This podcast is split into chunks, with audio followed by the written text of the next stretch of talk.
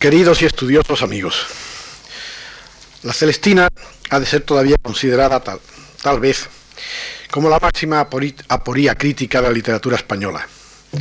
Los esfuerzos de un siglo de erudición han aclarado en lo esencial algunas cuestiones relativas a autor, fuentes, aspectos formales, etc. Permanecen en cambio oscuras, como me refería también en la primera lección del anterior ciclo, la de orden intencional e ideológico. Las páginas de Rojas introducen al lector en un laberinto de perplejidades, un mundo desconcertado del que parece esfumarse toda creencia religiosa por indiferente a los temas del pecado, inmortalidad del alma, providencia y sanción ultraterrena. Un espacio narrativo marcado por la arbitrariedad del acontecer casual. Si el halcón de Calisto no hubiera escapado al jardín de Melibea, o si Calisto hubiera firmado mejor el pie en la escalera, la obra no existiría. Tampoco, y esto sorprende aún más, ninguna historia de amor, amor entrecomillado, ¿verdad? Amor al modo cortés, petarquista o platónico. No cabe hacerse en esto ilusiones de ninguna clase. Calixto y Melibea se hallan más que enamorados, posesos de la mutua atracción erótica. Esta especie de celo animal, más bien que amor, se muestra egoísta hasta la brutalidad en el caso del amante y autodestructor en el de la amada. La sugestión de una comunidad biológica con animales y plantas se impone con urgente claridad al momento de mayor lirismo de la obra, cuando Melibea, al amparo de las verduricas del jardín en que aguarda la cita amorosa, desea oír cantar a su criada y cómplice Lucrecia. Saltos de gozo infinitos da el lobo viendo ganado, con la teta, los cabritos, Melibea, con su amado. El problema culmina, a la vez que la obra, en las páginas finales en que Pleberio, el anciano progenitor de Melibea resume y enjuicia lo allí sucedido, en un giro por completo inverosímil respecto a lo que consideraríamos el espíritu de los tiempos, el desdichado no habla para nada de castigo divino ni de honor lesionado. La misma supervivencia de las armas aparece puesta en duda o relegada a un, condicional hipotético cuando lamenta, y si por caso tu espíritu reposa con el suyo, si ya, si ya has dejado esta vida de dolor, ¿por qué quisiste que lo pase yo todo? Pleberio, notemos, no culpa a nadie, ni siquiera a la infame Celestina. Su querella va contra un destino humano regido en ausencia de ninguna providencia por puro acontecer sin sentido, y en cuyo seno el amor se perfila, a su vez, como el mayor de los absurdos, por mostrarse contra su naturaleza como fuente de destrucción. Bajo tal planteamiento, la vida del hombre en la tierra se vuelve acta acusadora contra la divinidad, que de un modo irresponsable parece complacerse en aniquilar cruelmente su propia obra creadora. Dios y el amor quedan así medidos por idéntico módulo acusador. Cata que Dios mata a los que crió, tú matas los que te siguen. Ante la dificultad de justificar la presencia de un radicalismo heterodoxo de semejante naturaleza en la España del siglo XV, la crítica se ha venido escindiendo en dos alas por completo irreconciliables. Un grupo en el que figuran, entre otros, Marcel Batallón, Otis Green y José Antonio Maraval, se aferran a una convencional interpretación didáctica, conforme a lo pregonado en los preliminares sobre advertir a la juventud contra los engaños de sirvientes y alcahuetas, etc. Considerando, por el contrario, tales propósitos confesados como una simple coartada encubridora de una profunda disidencia, María Rosalida, a Stephen Gilman, Frank Casa, Charles eh, Fracker y George Shipley aceptan con todas sus consecuencias su virtual heterodoxia y conceden todo su peso al discurso de Pleberio. Ha sido este siempre un hueso muy duro de roer para el lado de enfrente. Y Batallón, en una salida que a mí no me satisface y que más aún me presenta graves dificultades para entender cómo pudo recurrir a ella, Batallón, como digo, decide opiar el problema por el camino de declararlo un mero ejercicio de escuelas, es decir, por llamar al discurso de Pleberio una excrescencia retórica, sin ninguna inserción profunda en la obra ni en su espíritu. Frente a los críticos que podemos llamar trascendentalistas, arguyen estos otros el, anacronismo de proyectar retrospectivamente sobre Fernando de Rojas ideas filosóficas y sentimientos muy de nuestro siglo, actualizándolo de una manera abusiva en el sentido de un existencialismo que de hecho lo transformaría, transformaría a Rojas en un discípulo avant la lettre de Nietzsche o de Paul Sartre. Mi propósito en estas dos conferencias de esta semana no es otro que el de explicar cómo semejante atasco crítico existe solo a causa del insuficiente conocimiento que todavía padecemos en lo relativo a la historia intelectual del medievo español, que obstinadamente se pretende circunscribir eh, con exclusividad a tradiciones de tipo clásico y latino eclesiásticas. Lo hispano oriental se ha venido considerando, por contraste, como ocurrido en el seno de una gran campana de vacío o como origen de algún que otro contacto específico y siempre muy limitado y no ya como una realidad con la que contar en todo momento y en cuya ausencia se hace muy dificultosa la intelección profunda de aquel pasado. Se trata de insuficiencias y prejuicios que la explosión de conocimientos y el empleo de métodos interdisciplinares permiten, creo, dejar hoy por fin atrás. El planteamiento, les prevengo, desde este mismo instante, es un poco arduo y dilatado, hasta el punto de que va a requerirnos todo el espacio de esta primera lección, de esta primera conferencia. Vaya por delante, desde luego, mi total compromiso con la idea de que Rojas no era en el momento de escribir la Celestina, sino muy hijo de sus tiempos. No era uno de nosotros, claramente. Es, por supuesto, absurdo imaginarlo como un anticipado contertulio del Café de Flor, pues en realidad su existencialismo es de orden accidental y proviene de raíces filosóficas reconocibles en la península desde siglos atrás. Su obra, esa obra donde Dios es sometido a una requisitoria, responde a estímulos intelectuales que tenían a su alrededor una amplia vigencia y que permiten entenderla sobre un plano de marcada normalidad. El problema radica en que la que acabo de llamar normalidad era de un marcado orden semipopular hispano y se torna incomprensible, o más bien se torna invisible, al prescindir de los complejos fenómenos de orden colectivo que se planteaban al grupo social judeoconverso, grupo que en aquellos años desarrolla toda su capacidad de reacción, reacción reflexiva, ante el trauma inquisitorial y sus terribles consecuencias. Porque precisamente una de las sorpresas que aguardan en el estudio de las primeras actividades del Santo Oficio es la relativa frecuencia, hasta ahora no marcada por nadie, con que los reos son acusados de rechazar toda perspectiva sobrenatural y afirmar, siempre es la misma frase, que no hay sino nacer y morir como bestias. Aunque semejante tesis eh, pueda resultar tan heterodoxa para judíos como para cristianos, los inquisidores es evidente que lo consideran como una modalidad judaizante.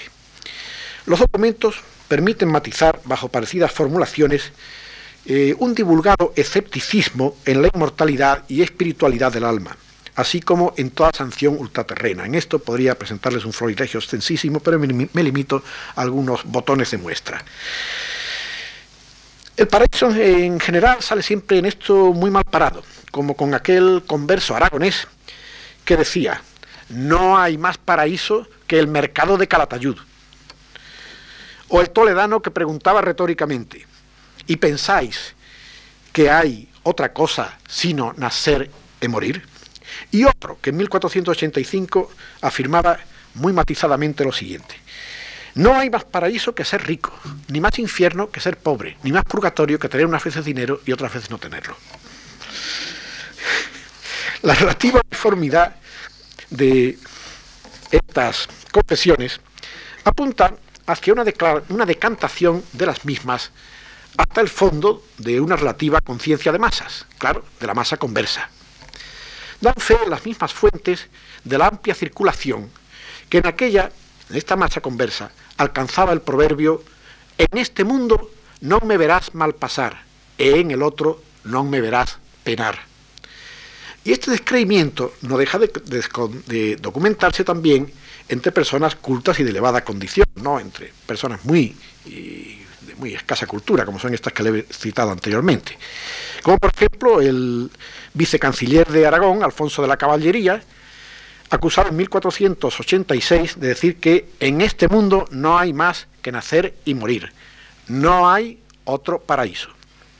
Y en 1525, Álvaro de Montalbán se veía también acusado de repetir lo siguiente, acá tuviese yo bien, que allá no sé si hay nada.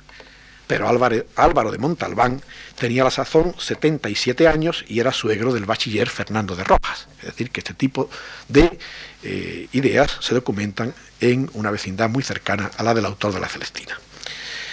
El absoluto descreimiento de una buena parte del grupo converso es bien conocido a partir de la denuncia que de este hecho realiza el Fortalitium Fidei de Fray Alonso de Espina, escrito entre 1458 y 1464 y considerado con toda exactitud como una de las ah, primeras manifestaciones o una de las actitudes fundacionales de lo que después va a ser la Inquisición. Las crudas frases de incredulidad que recogen los procesos inquisitoriales, hay que recordar que en un principio fueron tesis filosóficas, como las siguientes: Quod felicitas abetur in ista vita et non in alia, o quod resurrectio futura non debet concedi a filósofo, quia impossibilium est eam investigari per rationem. Estas tesis que les acabo de mencionar aparecen eh, incluidas en la larguísima relación que sirvió de condena al averroísmo latino por el arzobispo Tampier en París el año 1277. Independientemente, no hay tampoco ninguna dificultad para relacionarlas con la ascendencia lograda en lo más selecto de la judería española por tendencias reconocidas como averroístas, pero que igual podrían ponerse a cuenta de eh, aristotelismo radical o puro racionalismo autónomo. Y en esto estamos en cuestión de elegir entre la terminología que más nos guste porque el fenómeno es exactamente el mismo. Un papel central ha correspondido en esto en el caso de España, a Maimónides y a su Morene Bujín o guía de los descarriados, que, enfrentándose con las mismas ideas, se halla a la vez muy enraizado en las mismas, es decir, al mismo tiempo que trata de, combatirlas, él es prácticamente una persona que comulga con ellas. Y por esto, claro, la actitud intelectual de Maimónides estaba llamada a convertirse en una agria manzana de discordia para el judaísmo sefardí de su tiempo. La inmortalidad del alma es relegada por este doctor perplexorum, o conforme a lo que había dicho Aristóteles, a un plano desindividualizado. Y la resurrección lo admite solo a título de un milagro indemostrable, es decir, a un puro acto de fe y no a ninguna capacidad de demostración racional del mismo. La ascendencia del averroísmo causó en la judería del siglo XIII, en la judería española, una profunda reacción en sentido místico cabalista marcada por el Zohar o libro del resplandor de Moisés de León, cuyas condenas se enfocan sobre aquellos malos judíos que creían que el mundo está gobernado por el puro azar e igualaban la suerte final del hombre con la de las bestias. El racionalismo se imponía rampante, sobre todo, triunfaba de un modo arrollador, en los estratos más ricos y cultos de la judería sefardí que prosperaba en las cortes cristianas. Estudios recientes han mostrado cómo hasta el momento mismo de la expulsión, hasta 1492, la judería española estuvo escindida de arriba abajo e incluso eh, bajo una situación de guerra civil debido a una continua lucha entre racionalistas y pietistas en el seno de las comunidades ortodoxas. Es la misma situación, claro está, de desgarro interno que los judeoconversos van a trasladar después al seno de la España cristiana y que mantendrá tensas a las comunidades marranas hasta vísperas del siglo XVIII. Es la clave de lo ocurrido en Ámsterdam con Spinoza, incluso. Si todo esto constituye una materia ya conocida, es en cambio muy reciente la caída del dique de errores que afirmaba la inmunidad de la España cristiana ante la tentación de lo que, para simplificar, voy a seguir aquí llamando averroísmo. Contra lo que creía el mismo Américo Castro, la difusión de la filosofía oriental a partir de su cabeza de puente toledana en el siglo, los siglos XII y XIII, no dejó también de afectar a la España de los cristianos. Tanto la labor de los traductores como dichas repercusiones no se realizaron en el vacío, sino en el seno de una sociología cultural privativa de la península y a la que aún no se le ha prestado toda la atención que merece, ni mucho menos.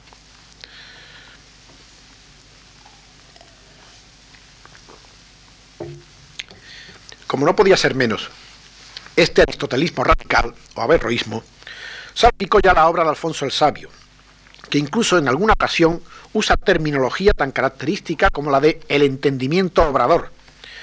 Sabía también el rey sabio de la existencia de filósofos naturales, ajenos a toda religión positiva, y que no dejaban de ser a su manera hombres virtuosos. Mayor importancia tiene la forma como las partidas reconoce a los filósofos que muestran el saber de las naturas, a los cuales extiende los mismos privilegios de los demás profesionales que en sus reinos se dan a la docencia, aunque nada dice de cómo ni de dónde la ejercen, porque desde luego no lo hacían ni en las universidades ni en escuelas episcopales o conventuales. Más aún, don Alfonso salió también al paso de cierta herejía que sin duda le rondaba muy de cerca. Cuando habla, por ejemplo, de una segunda, una segunda herejía, dice que es descreencia, que han algunos hombres malos y descreídos, que creen que el alma se muere con el cuerpo, que del bien y del mal que el hombre face en este mundo no habrá gualardón, ni pena en el otro mundo.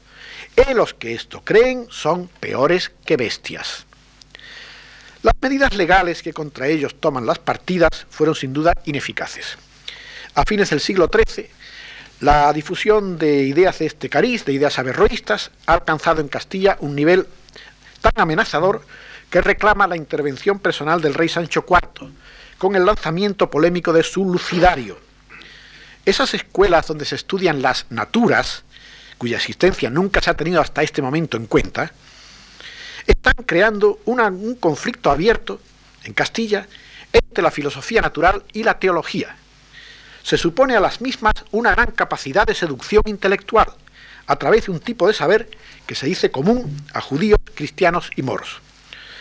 La crisis queda perfectamente definida por el texto casi increíble que contiene el prólogo de este lucidario, en el cual se nos presenta la conversación entre un discípulo y su maestro. Es un discípulo que viene realmente angustiado a, consultar con su maestro para que le resuelva las dudas que le tienen totalmente bajo una desorientación muy grande.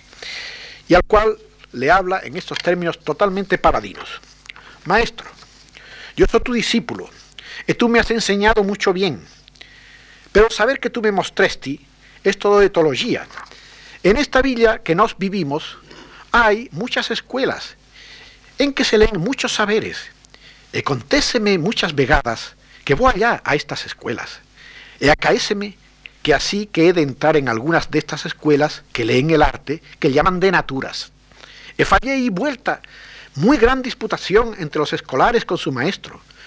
Y tan grande fue el sabor que den de ove de aquellas cosas que vi disputar, que me vos quiero manifestar de toda la verdad. E torné muchas vegadas, por oír, porque aprendiese más. E cuanto bien paré mientes en aquellas cosas que allí oí, fallé que muchas eran contrarias a las que oía vos. En ante que lo viniese a disputar con otro escolar, quíselo ver antes con vos, que sodes mi maestro.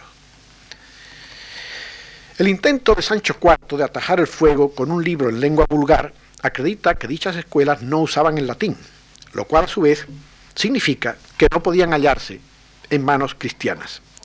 Lo único que hace aquí sentido es que fueran regentadas por judíos expertos en la filosofía o filosofías arábigas, cuyos originales expondrían, conforme a su costumbre, en lengua vulgar. El banco del lucidario es de todas maneras inconfundible, con su ataque apologético a las tesis de la eternidad del mundo, así como a diversidad de los más típicos problemas relativos a la espiritualidad del alma, que allí se abordan y que allí se trata de rebatir.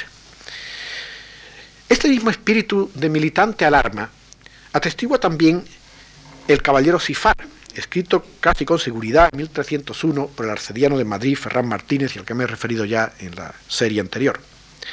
Se exhorta allí a reyes y aristócratas cristianos para que no se sirvan de judíos contagiados de saduceísmo, judíos que creen, y dice explícitamente, que el cuerpo no puede resucitar, porque el alma muere también con él. Los consejos que da el rey de Mentón a sus hijos contemplan estas tesis, y esto es para nosotros sumamente interesante, en continuidad con la tesis de la imposibilidad de abstenerse del pecado carnal para el hombre. Los hombres torpes dicen que pues Dios fiso másculo e fembra, que no es pecado. Casi pecado es que Dios no en hielo debía consentir, pues poder ha de hielo vedar. Tan malamente en ello, que a Dios no fiso al hombre como las otras animalias mudas, a quien no dio razón ni entendimiento. Ellos no saben ni entienden qué hacen, pero han sus tiempos para engendrar, en el, en el otro tiempo guardarse.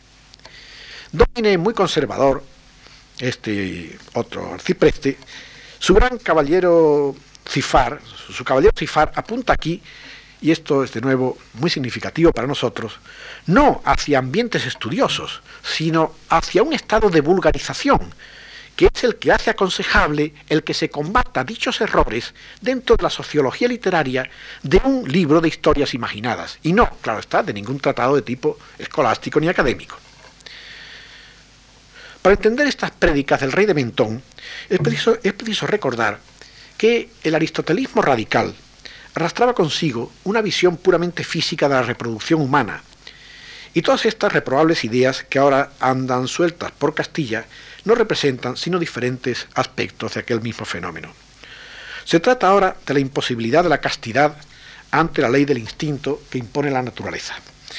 La tesis de existir en esta, es decir, en la naturaleza, en sus dictados, nada malo o superfluo, es también básica, inducida, en este caso, de un modo indudable y demostrado por el averroísmo latino, en Jean de Men y en su segundo Román de la Rosa, escrito entre 1280 y 1285 e incluso se halla destinada a reaparecer, como ustedes recordarán, en, bocas, eh, en boca de la misma Celestina.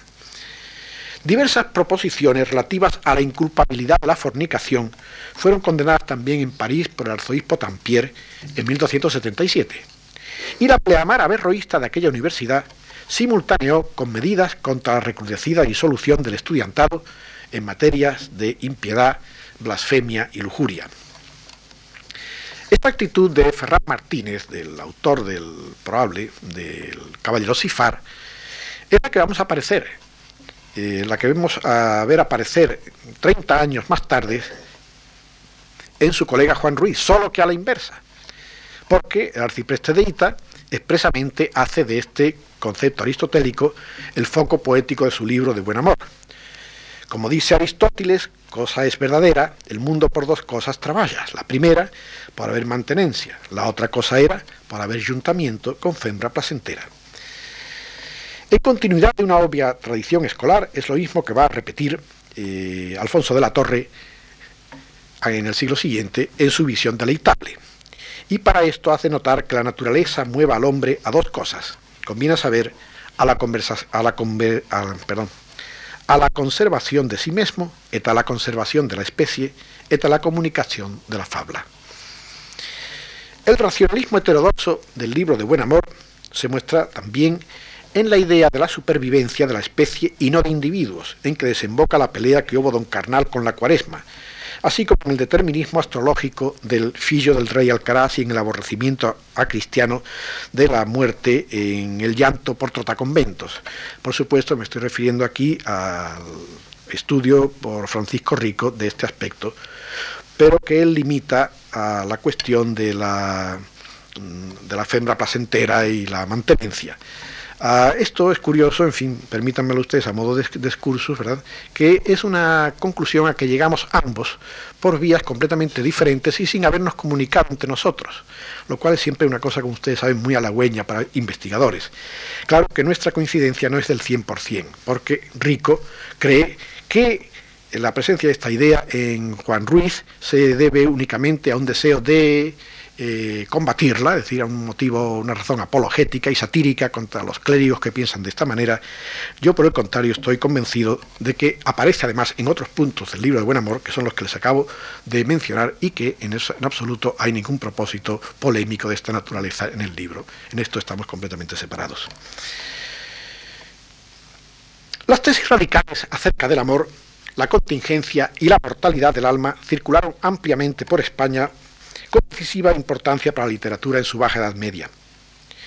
Pero es preciso también que ahora hagamos una pausa, una pausa para comprender el problema supuesto por este panorama, intelectual que acabo de recorrer o de trazar para ustedes a grandes brochazos.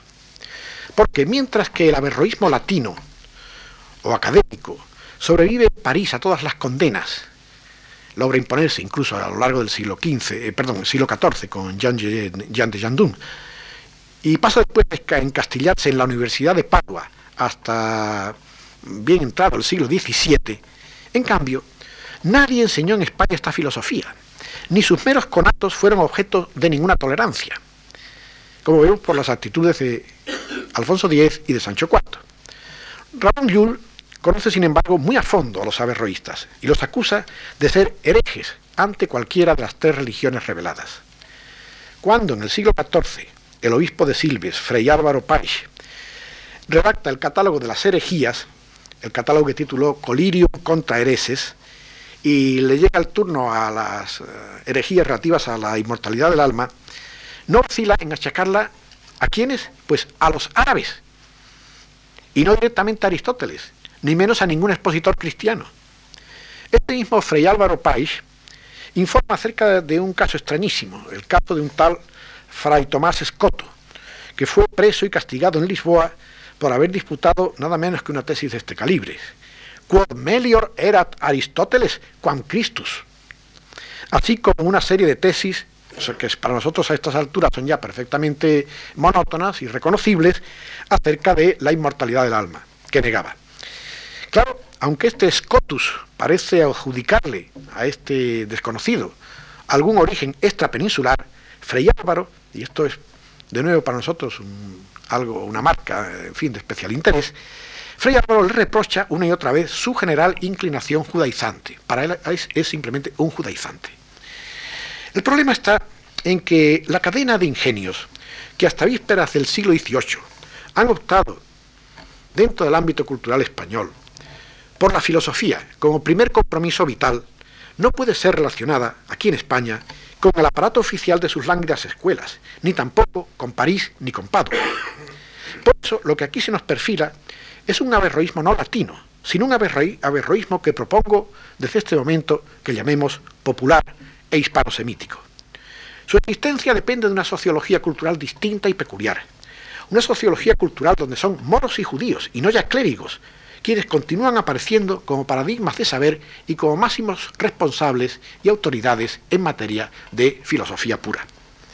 Hoy sabemos que ciudades recién reconquistadas, como son Toledo principalmente, pero también casos como el de Valencia, como el de Murcia, y en gran parte también el de las Islas Baleares, la isla de Mallorca, conservaron por tiempo más o menos largo su sistema de enseñanza superior arábigo en manos de sus primitivos u originales eh, detentadores.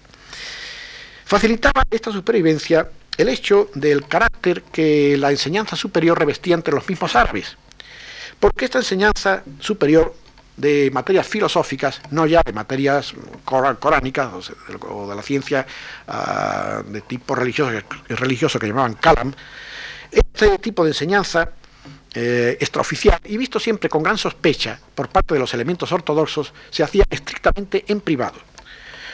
O se hacía realidad a través de un sistema de células, células privadas, que se reúnen en torno a algún maestro de reconocida autoridad y al cual los, los estudiantes o discípulos le mantienen o le pagan según diversidad de acuerdos.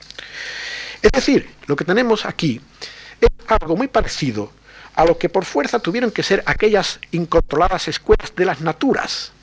Y sin olvidar acerca de esto, que además el estudio científico de la naturaleza era característico de las orientaciones filosóficas aquí apuntadas.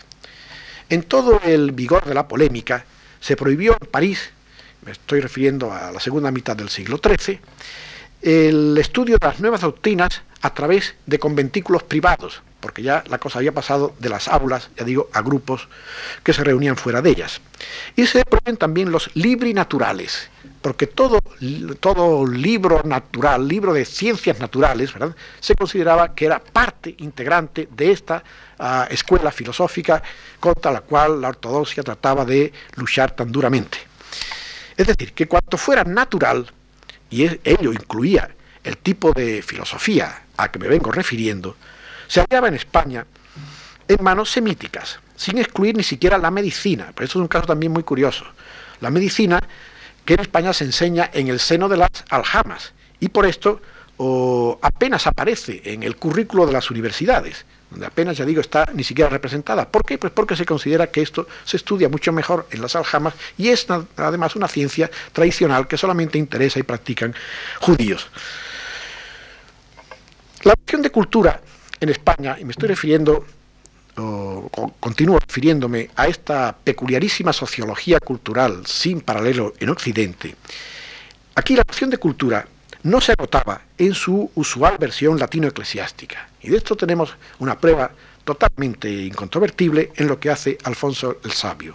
Cuando, o reconociendo de una manera muy lúcida esta realidad, esta autenticidad de la vida de sus reinos, la vida de la cultura de sus reinos, al mismo tiempo que funda la Universidad de Salamanca, funda otra de Arábigo en su amada Sevilla, un hecho que eh, los historiadores europeos no comprenden en absoluto cómo puede haber ocurrido, que es realmente una de las cosas más extrañas, más sensacionales, si ustedes quieren, que ha ocurrido en el panorama cultural de nuestra Edad Media. Que un rey cristiano funde dos universidades, una en Salamanca, ¿eh? cristiano, eclesiástica, etcétera, fundamentalmente para estudiar derecho, y otra para estudiar, claro, ciencias en Sevilla y con maestros árabes que se dice mandó traer expresamente de Allende y a los cuales les dio una, mezquita muy cercana a mm, su propia residencia real. Las coordenadas de esta situación van a ser por mucho tiempo, claro, la consecuencia de ellas va a ser el protagonismo intelectual a cargo del disidente hispano-judío y la continua reelaboración, y en esto podemos llegar, ya digo, hasta la judería de Ámsterdam, de tesis originalmente ascribibles al campo averroísta. Cabrá hablar, por ello, de una especie de criptoaverroísmo, en abrazo de continuidad vital con la experiencia criptojudía y es la terminología que en este momento les propongo. Esta actividad intelectual ha llevado siempre consigo, ha arrastrado, por supuesto, una sombra, por lo menos, de clandestinidad, y claro, a cierta altura cronológica solo ha podido aflorar, solo ha podido continuar, solo ha podido salir a flote al amparo de formulaciones literarias y no de formulaciones estrictamente filosóficas que no hubieran sido absolutamente viables. Tanto el problema como su solución reproducían en esto las condiciones en que la filosofía había tenido que debatirse en Al-Ándalus, frente a las ortodoxias islámica y judía, es decir, Filósofos que han vivido bajo este tipo de, de situación controlada han tenido que hacer lo mismo, recurrir a estrategias expresivas muy complejas para poderse expresar. Y esto es un fenómeno que han estudiado ya especialistas en la materia dentro de los campos, o principalmente judíos. Y si queremos un ejemplo que diríamos representa la continuidad o el puente, ¿verdad?, del paso de esta actitud al, al ámbito español, al ámbito ibero-románico, no tendríamos que ir más lejos que al Rabí Semtov. El Rabí Semtov es evidentemente un racionalista, pero que se expresa con una cautela extremada, una cautela sumamente inteligente y a veces eh, incluso casi lindando con la picaresca, una picaresca intelectual, al exponerla en sus proverbios morales. Es fácil de comprender cómo las masivas conversiones de judíos en el año 1391 han acentuado la situación ya preexistente, al trasladar al lado cristiano la obsesión racionalista de la judería sefardí. El fenómeno criptoaverroísta, en un sentido amplio, es ya importante en relación con las disputas teológicas del cancionero de Baena, que atestiguan una gran desorientación, una desorientación de tipo fundamentalmente teológico, que comparten tanto cristianos viejos como recientes conversos, e incluso algunos que nunca entraron en pila, para utilizar la graciosa expresión de Antón de Montoro. Todos ellos se enfrentan, como buena o como malamente pueden, con características eh, aporías teológicas. No están respondiendo con ello a ninguna preferencia ambiental por lo bizantino, es decir, por las, sutilezas de la controversia. Precisamente eh, la situación de fondo es, como dije antes, de una gran pobreza ah, de especulación teológica es decir, su nivel técnico es muy bajo. No es que les guste la controversia sutil, es que realmente sienten una gran, una especie de gran angustia, sienten una, una marcada ansiedad colectiva en torno a qué, pues en torno a algo muy esencial, que es el ser o el no ser de las tres religiones reveladas. No se trata allí de polémicas entre las tres religiones del libro. No es que allí se discuta qué es mejor, si, si el, judaísmo o el islam o el cristianismo. No es nada de esto. Lo que allí se está poniendo en tela de juicio, repetidamente, son las bases filosóficas que más directamente afectan a la eventual supervivencia en un plano intelectual de las tres religiones. Temas tan característicos como la eternidad del mundo, la negación de la providencia y el determinismo astrológico son abordados por Ferran Sánchez Calavera y otros muchos. La influencia clave que está detrás de todo esto y lo que se ve, que es casi lo único que todos ellos han manejado y están más o menos familiarizados como base de su especulación, si podemos llamarla así, ¿verdad? filosófica y teológica, es algo muy reconocible. La influencia clave de donde, de donde en su mayoría proceden es sencillamente Maimónides, es decir, exactamente igual que ocurría en el lado judío. Maimónides, recordado por el ex rabino, por ejemplo, García Álvarez de Alarcón, y seguido por el converso Ferran Manuel de Lando. Ferran Manuel de Lando, que era sevillano, o por ejemplo, se embarca en un intento sumamente curioso, sumamente característico, inconfundible, por otra parte, que es estudiar los, o el intento de leer los textos sacros bajo una luz puramente filosófica, como si fueran textos de información filosófica y nada más. Es una actitud, ya digo, absolutamente característica de los oh, discípulos de Maimónides. Nada tampoco más lógico. Claro, no nos sorprendamos, todo esto es eh, al fin y al cabo cuestión de, puro sentido común, esto es cuestión de saber realmente lo que estaba pasando. Porque Maimónides ha sido en Castilla una presencia muy fuerte durante al menos la primera mitad del siglo XV. Averroes y Maimónides figuran en una categoría especial para las gentes de esta época, como atestigua incluso Fernán Pérez de Guzmán, que en esto era cristiano viejo, muerto en 1458, persona muy conservadora, pero que no puede menos sentir una inmensa admiración y respeto por oh, Averroes y Maimónides, a los cuales compara nada menos que con Séneca y Lucano, cuando realiza el catálogo de las mayores glorias españolas, sobre todo cuando traza el padrón de los sabios de Córdoba. Y dice, no sólo entre las muy buenas ciudades es de contar Córdoba, mas otra Atenas es bien digna de llamar. Si de Séneca membrar nos delecta e de Lucano, e de Aben Ruiz, pagano, nos place su comentar. Si del sabio egipciano Rabbi Moisés, que el Moré escribió con tal Boré, se recuerda el reino hispano, bien verá que no en vano otra Atenas llamé, a Córdoba y me fundé sobre cimiento muy llano.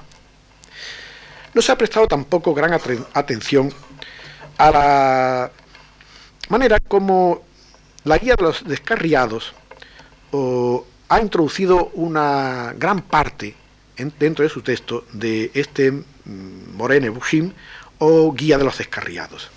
Esto eh, se trata, la pieza fundamental la tenemos en una traducción que realiza en el año 1419 el judeoconverso Pedro de Toledo para don Gómez Suárez de Figueroa, hijo del maestre de Santiago, don Lorenzo Suárez de Figueroa. Nada mejor que sus preliminares para comprender el inmenso respeto y la inmensa curiosidad que a la sazón despierta en Castilla ah, el simple nombre de Maimónides.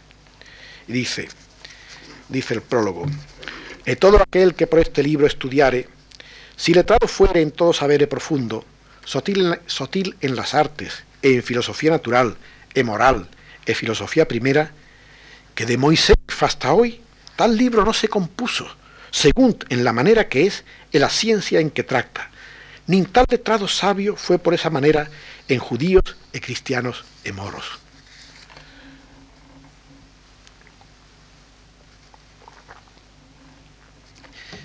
Creo que esta traducción es muy importante, es fundamental para comprender muchas cosas de este siglo XV español. Este siglo, español, este siglo XV español que a toda costa se ha tratado y se sigue tratando de insertar nada más que en el primer renacimiento al italiano. Hoy sabemos la importancia de Maimónides para un don Enrique de Villena, cuya vida fue una patética lucha por volver realidad en su propia vida y dentro del medio más hostil que quepa imaginar, aquel principio averroísta de la superioridad absoluta del intelecto en el mundo, cuando dice cum vive sine literis mors sit et hominis sepultura. Y desde luego esta sociedad, perdón, esta sociología cultural ya establecida, la que hacia 1440 eh, patrocina por mano del prior de la Orden de San Juan de Jerusalén, don Juan de Beamonte, la visión delectable de la filosofía y de otras ciencias del, del enigmático bachiller Alfonso de la Torre, que, como ustedes verán de ahora en adelante, creo que es un auténtico hilo de Ariadna para entender lo que ocurre en las zonas más profundas de la Celestina de Rojas. El bachiller Alfonso de la Torre fue también un probable traductor casi seguro de la ética a Nicómaco. Y Marcel Batallón reconocía en él, contra ciertas noticias tradicionales y de escaso fundamento, un producto típico, nos dice, de juderías estudiosas como las de Zaragoza o Tudela. Es una obra, he de decir, de noble y permanente belleza, que vale al mismo tiempo por un curso completo de, de aristotelismo avanzado a mil lenguas de la escolástica, porque esto es una cosa que sorprende. Estamos en un mundo donde la escolástica no cuenta para nada, ni en estilo, ni en autores, ni, en forma de argumentar. Ya digo, estamos completamente en otro planeta.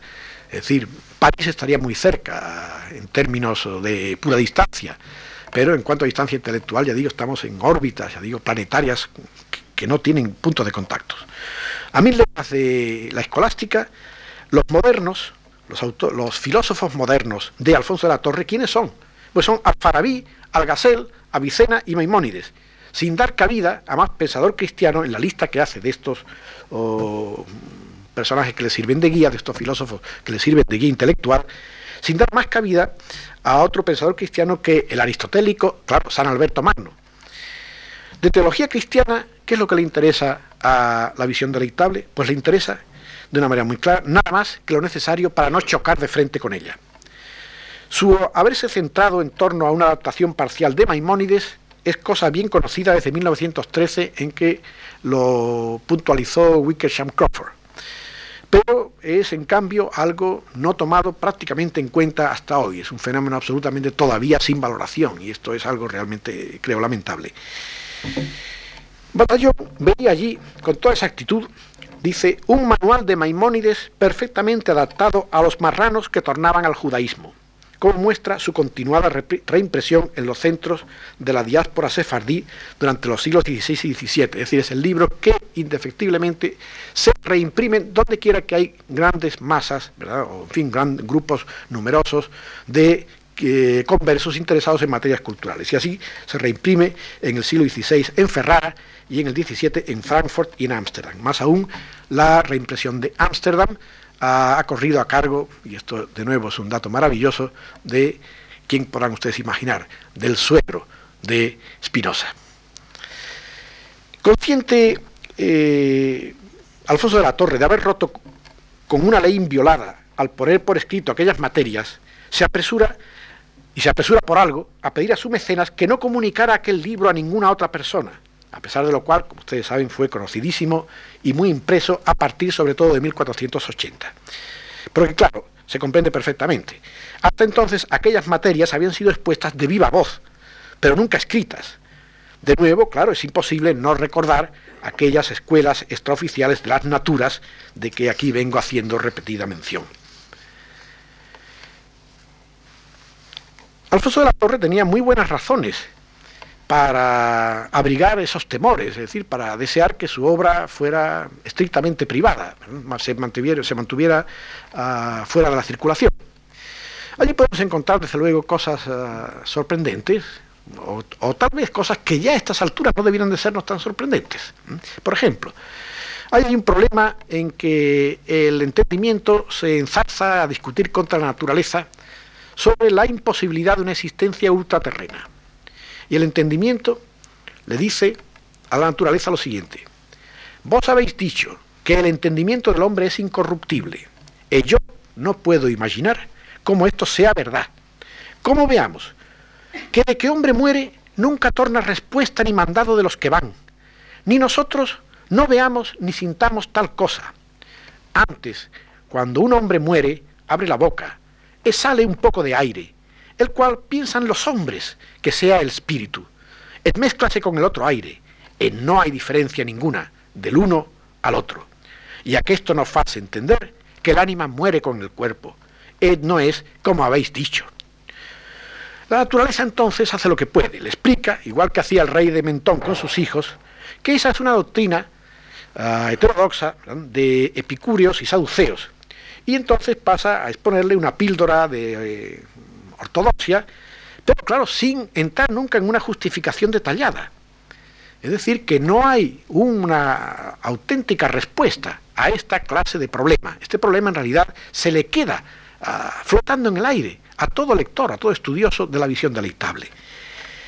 Las sanciones ultraterrenas se, se relegan en esta misma obra, en la visión deleitable, a la clase de tradiciones populares, o lo que llama habitudines consuetas, que al mismo tiempo nos dice hay que dejar atrás para poder acceder a la verdad filosófica. La idea berroísta de que el alma, por ser material, se identifica con el huelgo, o en otros casos con la sangre, aparece también difundida en los medios conversos y se documenta en, la documentación inquisitorial también. Es decir, era, algo que se vulgarizó enormemente entre los conversos de la época. Si continuamos con el estudio de lo ocurrido en el sector judío, vamos a ver un gran recrudecimiento de la polémica antiaverroísta coincidiendo aproximadamente con el año 1450, que marca en esto una nueva pleamar. Es la misma fecha, también, curiosamente, 1450, en que el futuro fray Hernando de Talavera traduce las Invective contra Medicum, cumbre de la carga de Petarca contra el averroísmo, en la obra que él traduce como Invectivas contra el médico rudo y parlero, que la hace para el señor de Oropesa, don Fernando Álvarez de Toledo. Fray Hernando allí abruma al médico, a este médico materialista, cuyo fisicismo cerrado le lleva a posponer a Cristo ante, dice, ante Abenroiz, aunque callando. Es decir, marca este carácter tácito del eh, averroísmo que hay a su alrededor. Dicha traducción se justifica como un refuerzo muy oportuno para un momento en que el radicalismo averroísta se ve que va a cundir por todas partes y que va a hacer una marcada incursión también por el territorio cristiano. En ese territorio cristiano, por ejemplo, cuando el ambiente es de cierta altura, va a surgir la tesis de la eternidad del mundo. Esta tesis de la eternidad del mundo se documenta, por ejemplo, entre los frailes judaizantes de Guadalupe. El nacer y morir impera, impera en cambio, ¿dónde? En los medios populares. Es el momento, claro está, de las primeras actuaciones del Santo Oficio. Y en este momento lo que más escándalo se ve que le causa a todo el mundo es el ambiente de pública indiferencia o impiedad en que se mueven muchos conversos. Para Fernando del Pulgar, que a su vez él mismo era cristiano nuevo y que luchó contra la Inquisición, el problema inicial de los judaizantes, que él no niega en ningún momento, es el de unas masas urbanas que, como él dice, en la una y otra ley prevaricaban, es decir, que tanto como cristianos que como judíos no llegaban a contar, que habían abandonado en realidad toda perspectiva sobrenatural.